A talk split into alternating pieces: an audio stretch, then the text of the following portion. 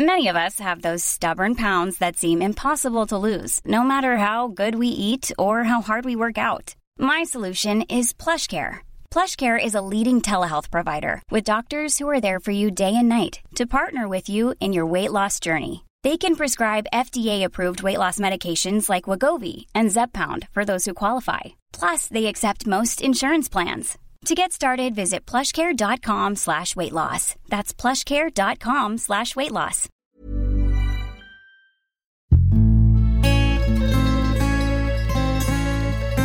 Die Weinwirtschaft.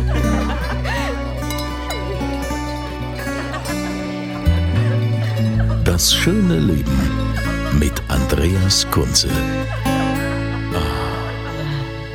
Hier seid ihr richtig. In der Weinwirtschaft, da reden wir über Genuss.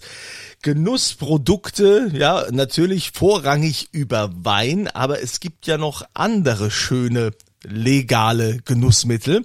Und da begrüße ich den Ulrich Sander aus Worms, denn der Ulrich, der kommt eigentlich aus einem Weingut, macht jetzt aber Bier. Ulrich, du musst uns jetzt mal erklären, was ist da passiert? Gab es da ein einschneidendes Erlebnis im Weingut mit der Familie oder wie bist du denn vom Wein weggekommen? Ja, hi Kunze.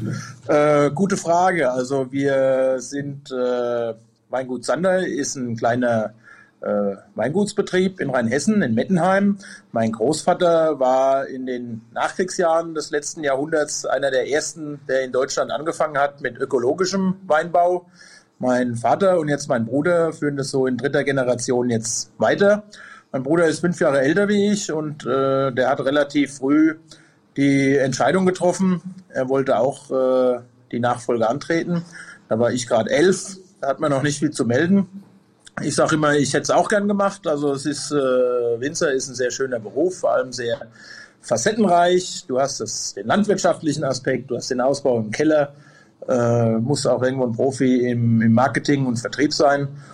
Und äh, da wir aber, wie sage ich immer so schön, eine alkoholaffine Familie sind, habe ich dann mich mal umgeschaut, was es sonst noch so gibt und äh, habe mich dann für den Beruf des Brauers und Melzers, heißt er offiziell, interessiert. Habe dann auch äh, 96 bis 99 in Frankfurt bei Henninger eine klassische Berufsausbildung gemacht. War dann noch zwei Jahre in der Schweiz, Gesellenjahre, habe dann in Berlin meinen Braumeister gemacht, bin jetzt Diplombraumeister, war im Anschluss zehn, was waren es, zwölf Jahre im Maschinenbau, bin durch die, durch die Welt getingelt, habe überall die äh, Anlagen in Betrieb genommen und äh, habe dann letzten Endes 2012 für mich beschlossen, mich selbstständig zu machen. Und äh, genau, jetzt habe ich hier meinen eigenen kleinen Betrieb, eine kleine Braumanufaktur in Worms-Biersheim, nennen wir es immer. Eigentlich heißt es ja Weinsheim hier. Ähm, ja, und da ist es alles genauso facetten- und abwechslungsreich, äh, wenn du eben alles selbst machst. Ja. Jetzt äh, ist ja hier in Worms Biersheim, also Weinsheim, ähm, äh, da wo deine Braumanufaktur ist, da kann man ja auch ganz normal jetzt äh, vorbeikommen und äh, kann sich dann ein frisch gezapftes äh, Bier ähm, bei dir holen. Und äh, das Besondere ist ja, dass du sagst, es gibt nichts zu essen. Genau, also in äh, Rheinland-Pfalz ist das, denke ich, heutzutage eher unüblich. In Bayern kennt man das vielleicht noch so die klassische Schankwirtschaft. Ähm, wir, wir bieten neun verschiedene Biere frisch gezapft an. Also frischer äh, als hier geht's gar nicht. Natürlich darüber hinaus auch äh, eine Auswahl guter Weine von meinem Bruder und einen eigenen Bierbrand haben wir auch, wenn es jetzt ein bisschen kälter wird, äh, als, als Wärme von innen. Und äh, ja, das Besondere ist, dass die Leute sich ihr Essen wie im Bayerischen Biergarten selber mitbringen können. Ja. Also egal das was, war, du kannst ja alles mitbringen. Genau. Also wir hatten auch schon äh, Gäste, die haben sich hier einen Grill mitgebracht, haben den hier im Hof aufgeschlagen, haben dann äh, gegrillt oder einer mit so einem umgebauten, aufgesägten Bierfass, der hat da Flammkuchen auf dem Schamottstein gemacht und äh, also wir, wir sorgen für die Getränke und äh, das Essen wer den Hunger hat, kann sich jeder selbst drum kümmern. Ja, finde ich schon eine coole Sache, dass man das einfach äh, so mitbringen kann. An dieser Stelle auch nochmal der Hinweis, dass wir natürlich hier über Datenleitung sprechen und ähm, deshalb, äh, falls die Qualität nicht so ist, wie ihr das gewohnt seid, äh, wir wollen ja Corona-affin hier arbeiten und äh, dann bitte ich das zu entschuldigen. Ähm, Uli, du hast gesagt, ähm, du hast ja dann diese Ausbildung gemacht und äh, Bierbrauer, Melzer. Ähm, was war dir denn jetzt wichtig bei deinem Job? Also wenn man aus einem ökologischen äh, Weingut kommt, dann war das ja mit Sicherheit was ja auch schon geprägt. Ja, auf jeden Fall. Wir wurden äh, großgezogen mit äh, nicht mit äh, McDonald's und äh, Burger King, sondern mit Buchweizen, Klopsen und Co. Und da hat man das quasi mit der Muttermilch schon so aufgenommen und da ist es äh, die Eigenschaft Öko eigentlich gar nichts so großartig Besonderes mehr. Und äh, da war für mich eigentlich immer klar, wenn ich mich äh, mit einer eigenen Brauerei selbstständig mache, dass hier nur die, die Rohstoffe aus äh, bester Qualität und das sind natürlich die Bio-Rohstoffe in den Sudkessel kommen. Und äh, ich, ich vergleiche das oder ich erkläre das immer so, in der Industrie, da machen die Rohstoffkosten natürlich einen ganz anderen Part in den Herstellkosten aus, weil, weil die Anlagen riesig groß sind, alles automatisiert, rund um die Uhr läuft. Und wenn dann äh, die Großbrauerei irgendwie ein Euro am Kilo Malz sparen kann, dann sind das schon ein paar Millionen am Ende des Jahres.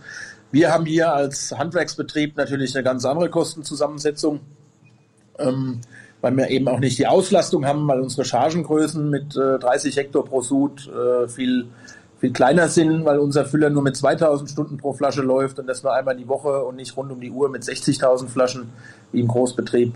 Und da fallen die Rohstoffe natürlich preislich ein, ein bisschen anteilig äh, zurück. Und äh, unter dem Aspekt sowieso spielt's, ist, es, ist es gar keine Frage, dass man sich für Biorohstoffe entscheidet. Aber ähm, es ist eigentlich äh, aus Überzeugung. Ja. Wie? So ein, ja, bitte? Ja, so ein, äh, ich sage immer Bier und natürlich auch Wein, das sind ja, äh, andere sehen das anders, äh, aber eigentlich sind die ja zum Überleben nicht notwendig. Äh, es sind keine äh, klassischen Lebensmittel, wo wir jetzt wirklich darauf angewiesen sind, sondern es sind Genussmittel.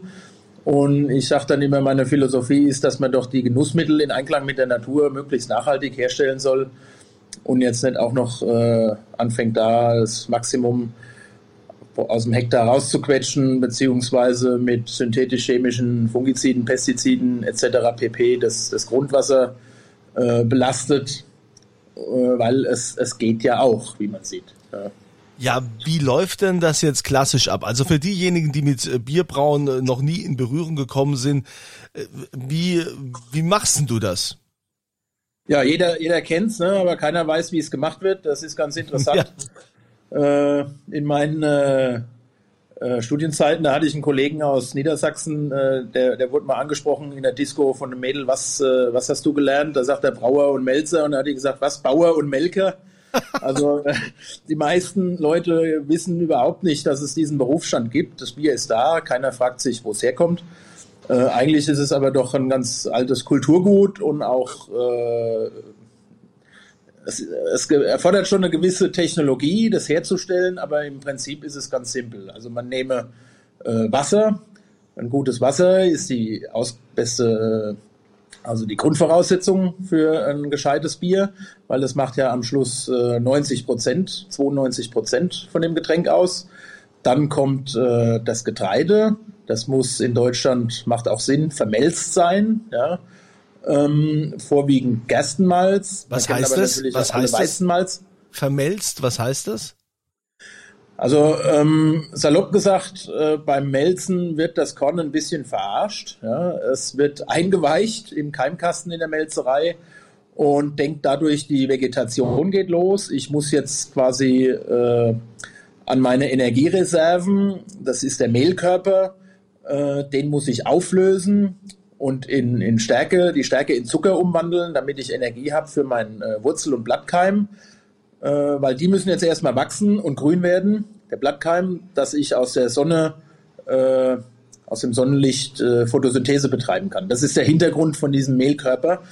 Und bei diesem Melzungsvorgang wird durch das Einweichen dieser Keimvorgang eingeleitet.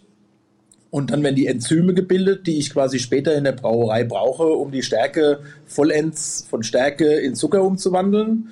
Das, was, äh, wo sich der Winzer zurücklehnen kann, das macht nämlich für ihn alles der Petrus im, im Sommer, im Spätsommer, kurz vor der Ernte, wenn der Zucker in den Trauben gebildet wird. Und äh, dann wird es anschließend äh, getrocknet, schonend. Ja, weil man will ja nicht, dass der ganze Mehlkörper verwächst in Blatt- und Wurzelkeim und äh, anschließend auch bei höheren Temperaturen abgedacht. Ja, da geht man auf 80, mindestens 80, 85 Grad, bei dunkleren Malzen entsprechend höher. Und da kann man dann auch schon, äh, hat man wieder einen Einflussfaktor, wo man den Charakter vom Bier beeinflussen kann. Je höher die Temperatur, umso, umso malziger, karamelliger und auch dunkler werden die Biere dann. Ja. So, dieses Malz wird dann hier mit dem Brauwasser vermengt. Das wird vorher gemahlen, geschrotet, also muss man sich vorstellen wie ein, ja, wie ein Schrot, äh, nicht wie ein, ein, ein Mehl zum Brotbacken. Also es hat noch die, die Spelzen und die Krise sind noch drin. Also es ist nur grob aufgebrochen.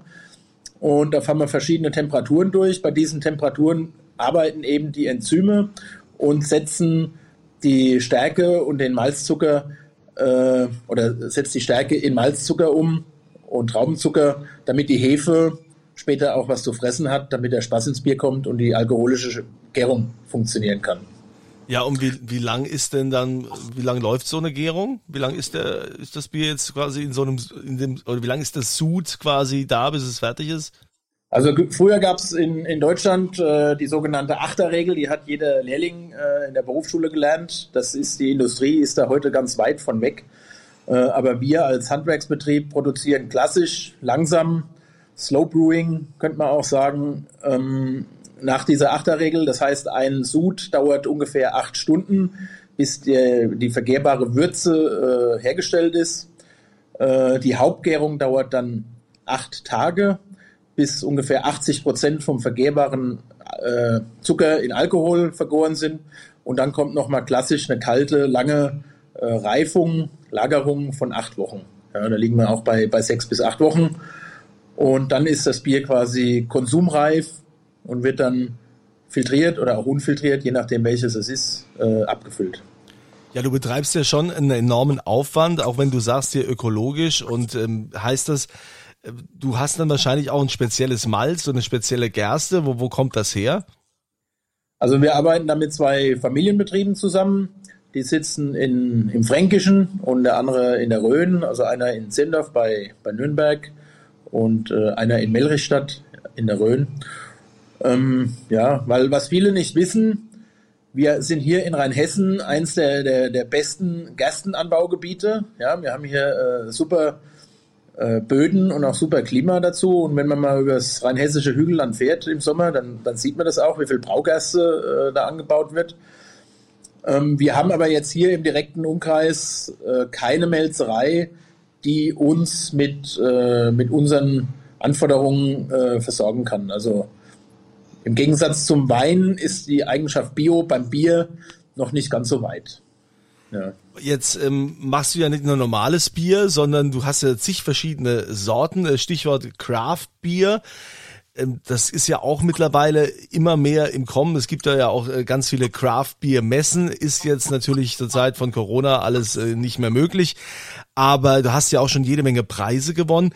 Äh, was sind das für Biere, die du, die du da machst, diese Craft Beers? Und vor allen Dingen, wie macht man die, dass die dann so, äh, da gibt's ja welche, die dann irgendwie nach, äh, keine Ahnung, nach Beere schmecken oder nach Vanille oder was weiß ich, was das für Geschmackssorten sind. Ja, also Craft heißt im, im eigentlich nichts anderes, äh, dass wir das, das Produkt Bier so betrachten, wie jetzt zum Beispiel äh, mein Bruder seinen Wein oder, oder ein Familienweingut seinen Wein mit dem Anspruch, äh, aus, aus dem Naturprodukt Traube äh, das, das höchste, die höchste Qualität rauszukitzeln. Und da braucht es halt beim Bier ein extra, eine extra Vokabel zu, weil sich das Bier die letzten Jahrzehnte äh, zum Industriebier äh, hin entwickelt hat. Das ging direkt los mit, äh, mit der Industrialisierung, Erfindung Kältemaschine, Erfindung Dampfkessel. Da wurden die Brauereien immer größer. Wir hatten hier in Worms ja früher über 25 Brauereien. Äh, mittlerweile neben der Gasthausbrauerei nur noch uns.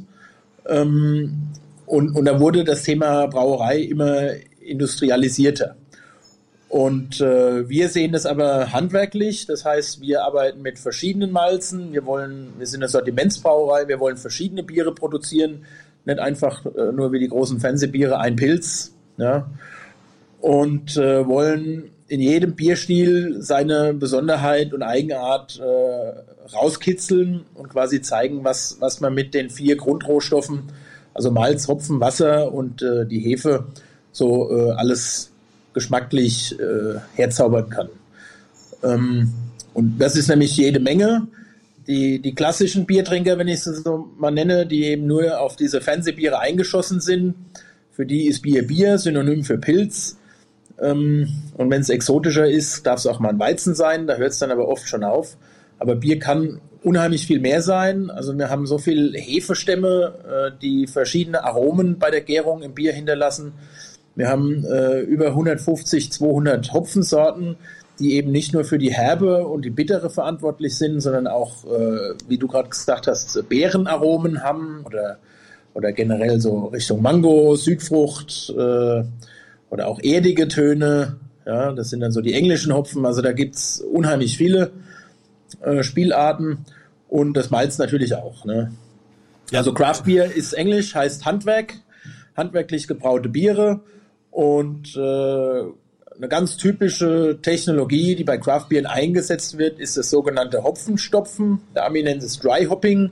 Das heißt, der Hopfen wird in rauen Mengen nicht nur beim Würzekochen im Sudhaus dazugegeben, sondern eben auch noch später bei der Lagerung über einen langen Zeitraum, weil dann eben die ganzen ätherischen Öle, die in diesen intensiven Flavor Hops, nennt man die, drin sind, äh, langsam sich im Bier lösen. Und bei so einem India Pale Ale oder bei auch unserem Ruby Ale so richtig schöne, bärige, fruchtige Noten hinterlassen.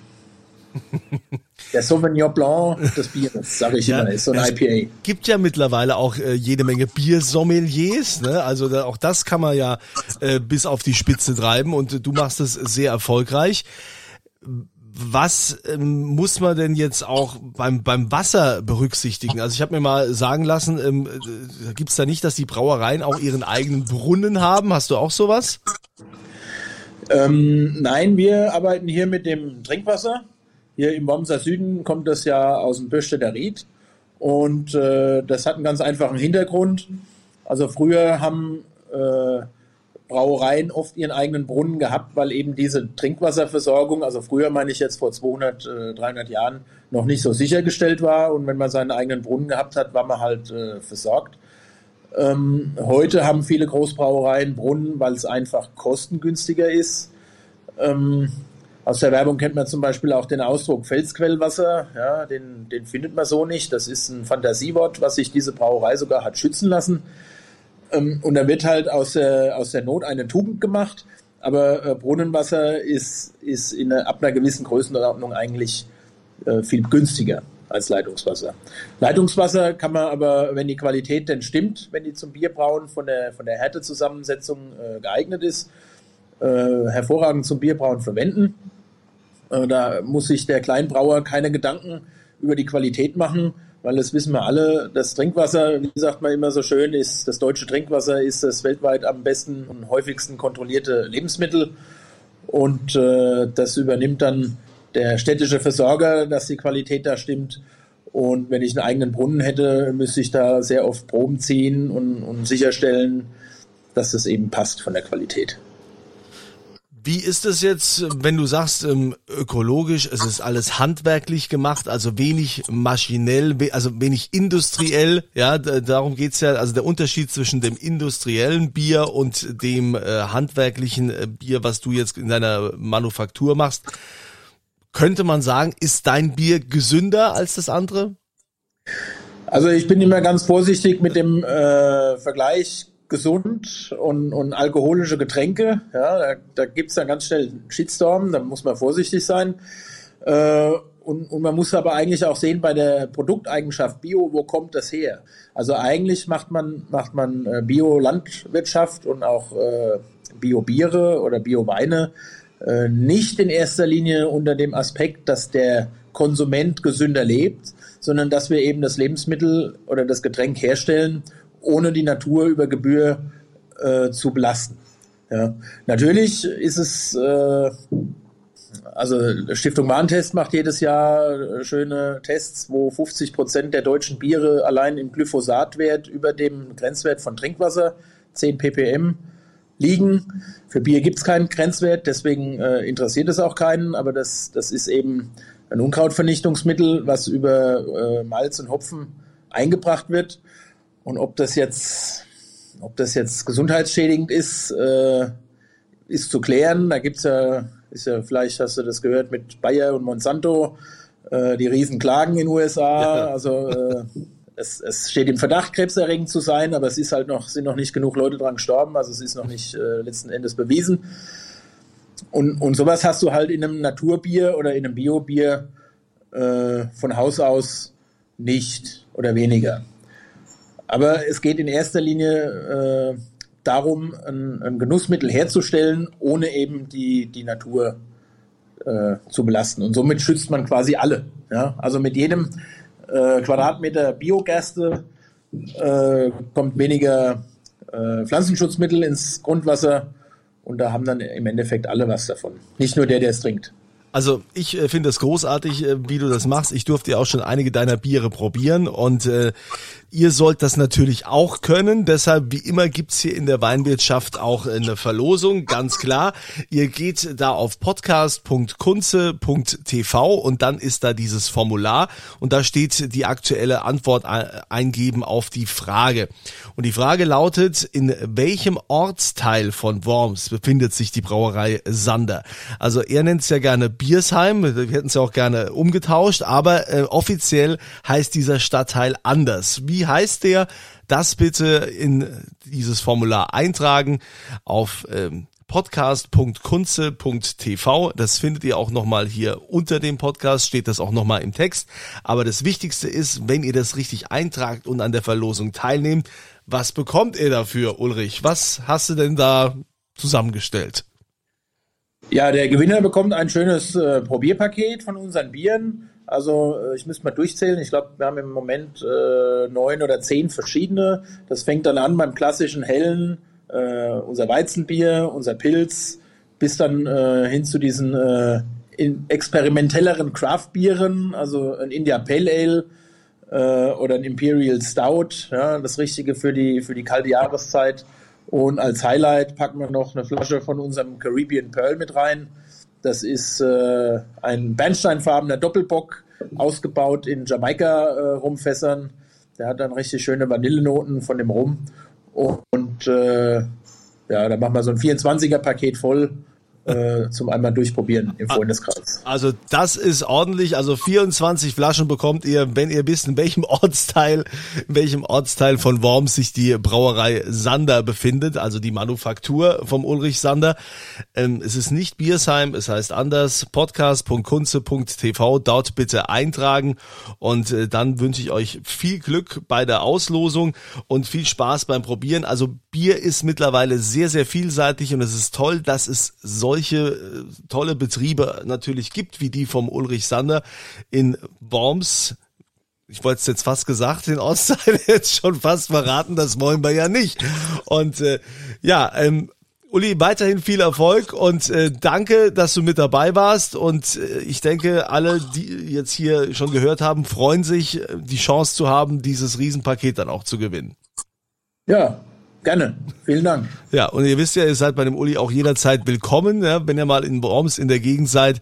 Dort äh, kann man wunderbar sitzen und kann sich ja sein Essen selbst mitbringen. Ne? Also es ist völlig okay und äh, frisch gezapft schmeckt natürlich das Bier noch mal besser als aus der Flasche. Wobei aus der Flasche sind die auch schon großartig, sind diese Bügelflaschen.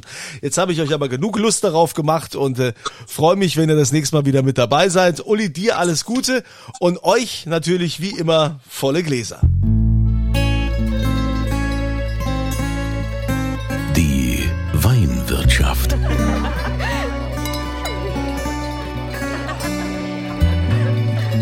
Das schöne Leben mit Andreas Kunze.